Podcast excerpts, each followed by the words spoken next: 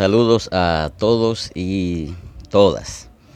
En esta ocasión pasamos a explicar algo sencillo, pero algo también que es parte de la filosofía del papagallismo, de repetir lo que otros dicen, eh, pues sin investigar, sin observar ningún tipo de conducta que tenga que ver con esto.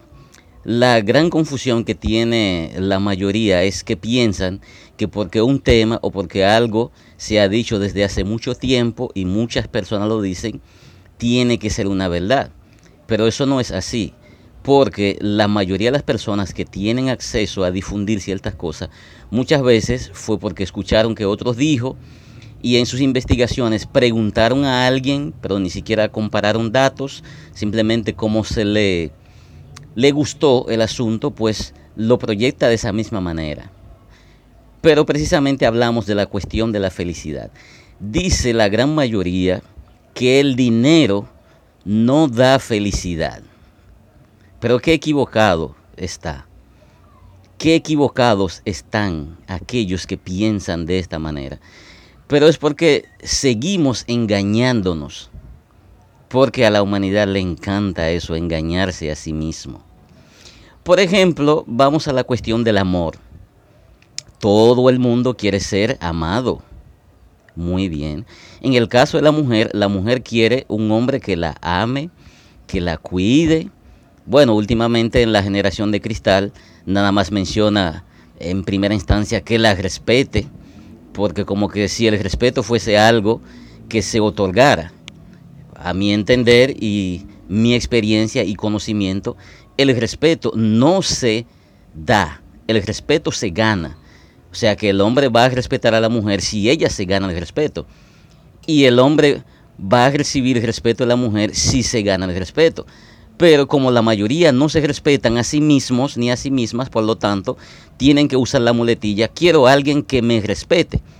No diga quiero a alguien que entienda lo que es el respeto. No, quiero en primera instancia, quiero a alguien que me respete.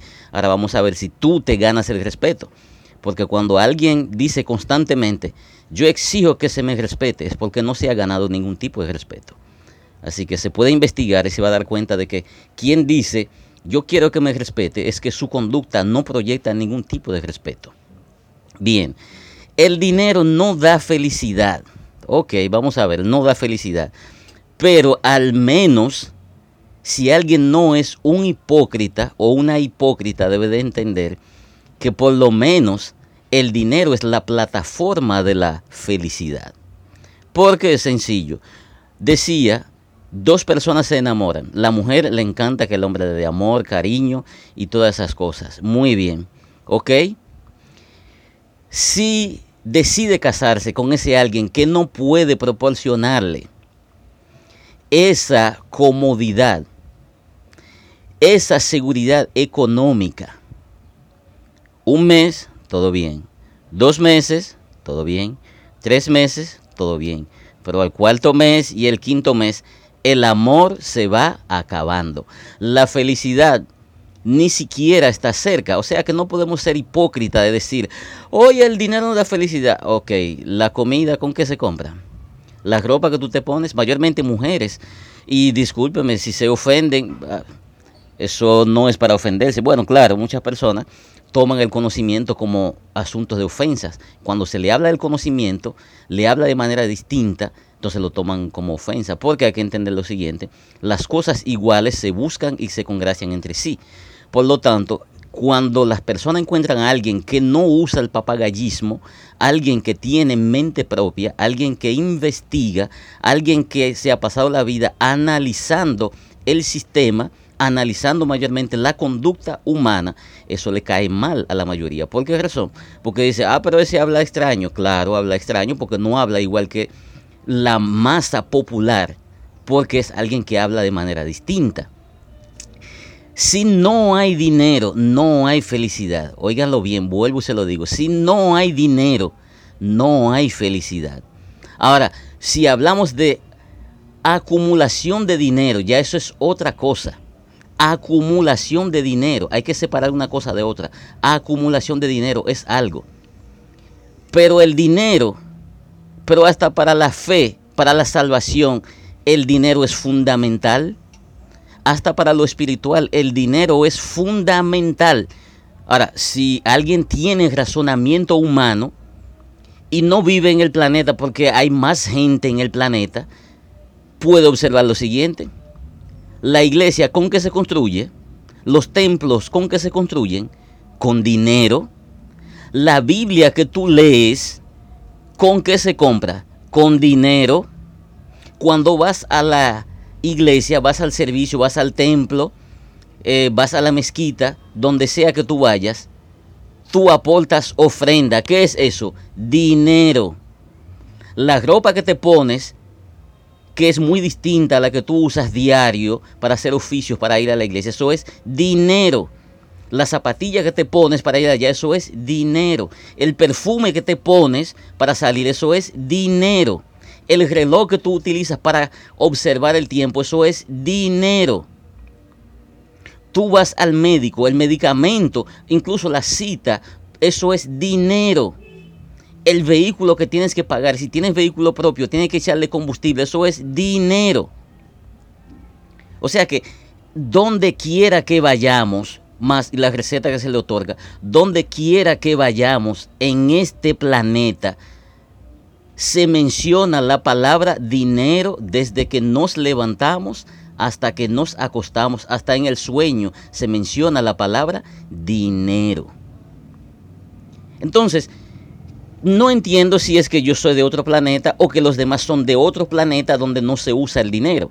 Ahora, en el planeta donde yo vivo, desde que me levanto hasta acostarme, eso es dinero. La pasta dental que yo utilizo para cepillarme, eso es dinero. El cepillo que yo utilizo para cepillarme, eso es dinero. El café que yo tomo, eso es dinero. El té que yo tomo, muchas de las hojas tengo que comprarlas, eso es dinero. El recipiente donde yo preparo el té o el café, eso es dinero. La estufa, el cilindro de gas para preparar todo eso, eso es dinero. Entonces, ¿cómo es posible que alguien se meta en su cabeza como un papagayo, repetir, el dinero no da felicidad? Pero si el dinero lo es lo principal. El dinero es número uno en la vida del ser humano. El dinero es el número uno. Para el ser humano sobrevivir, el dinero es número uno. Ahora, enfermarse para acumular dinero, eso es otra cosa. Porque hay mucha gente que tienen dinero y que ellos no son felices. Pero no es eh, porque no es el dinero que le trae la infelicidad. No es eso investiga el por qué es infeliz. No es porque eh, acumuló dinero, no, no es eso.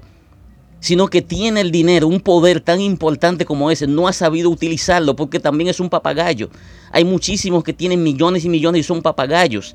Repiten lo que otros dicen, no investigan la vida. Viven como el montón. Yo, Carlos García Bodré, yo no vivo como el montón, no tengo la mente del montón, yo tengo una mente propia, yo analizo mi vida todos los días, la vida de la sociedad donde yo vivo todos los días, yo observo el panorama todos los días. Un ser humano no puede venir al mundo simplemente para ir a trabajar, comer y e ir al baño. El ser humano debe de transmutar todos los días y para el ser humano lograr esa transmutación, debe de observar el panorama donde vive todos los días. Debe de conocer el planeta donde vive todos los días. Y no ser un papagayo que le pone en palabras. Para eso usted tiene un cerebro. Hay que usarlo. No deje que otro sea el cerebro suyo. Los científicos que hablan tienen un cerebro igual que el suyo. Úselo. No sea papagayo. Porque yo no lo soy, lamentablemente. Así que ha sido un placer.